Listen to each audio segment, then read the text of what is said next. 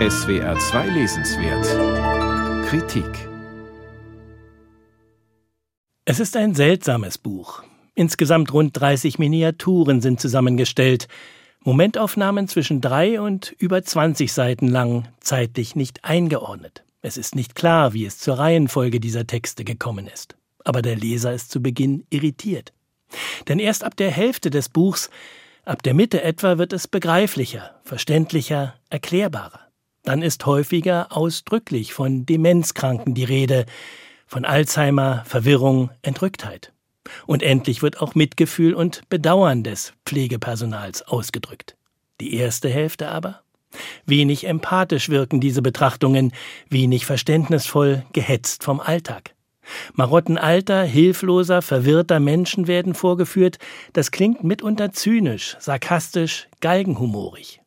Die Lektüre auf den ersten 100 Seiten schockiert und sie stößt ab.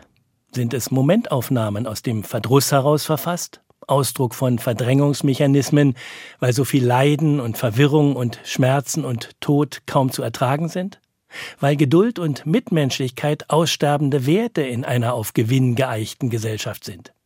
Ja, es sind auch Hilferufe, Hilfeschreie aus einer heillos überforderten Branche zwischen Zeitnot, Papierkram, Pflegedokumentationen, Notpiepern, Notsituationen. Genervt, überlastet, dünnhäutig ist das Personal.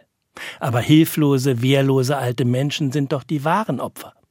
Warum werden sie in diesen Betrachtungen in der ersten Hälfte des Buchs oft so stiefmütterlich behandelt? Meine Güte, heißt es einmal kommentierend, als eine weitgehend gelähmte Patientin um alle möglichen Verrichtungen bittet, um ihre Angstzustände in der Nacht gemildert zu bekommen. Meine Güte? Ist das eine passende Antwort?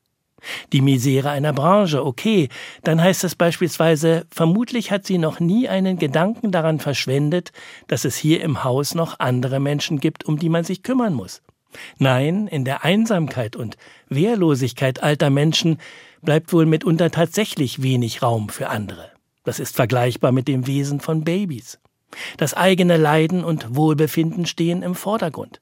Der Lebenskreis ist am Ende zu verengt, zu gefesselt, zu bewegungslos, zu stumm, zu leidend, ja, ausgeliefert eben.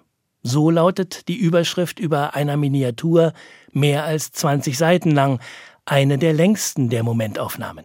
Aber nicht die Betreuten sind damit gemeint, sondern das Betreuungspersonal. Das macht die Perspektive dieser Betrachtungen deutlich. Einer angstgeschüttelten Patientin wird mit Unverständnis begegnet. Barmherzigkeit? Ein Fremdwort in diesen Betrachtungen in der ersten Hälfte des Buchs. Ja, man kann zwischen den Zeilen sogar Menschenverachtung herauslesen. Hauptsache weg in dieser Nacht und aus diesem Haus heißt es, und drückt damit die Sehnsucht der Pflegerin aus, der Notarzt möge die Schreiende einweisen, ins Krankenhaus, in die Psychiatrie oder sonst wohin. Das klingt nach Abscheu, Wut, Hass, ja Verachtung. Auch Körperverletzung im Amt wird angedeutet. Warum wird auf dem Buchrücken mit den Worten geworben, diese Texte steigerten den Respekt vor Pflegenden immens? Eher kann einem bei der Lektüre der ersten 100 Seiten Angst und Bange werden vor der Stimmung in diesen sogenannten Pflegeheimen, diesen Verwahranstalten für alte, wehrlose Menschen. Wäre da nicht die zweite Hälfte, man müsste das Buch empört beiseite legen und vor der Lektüre warnen.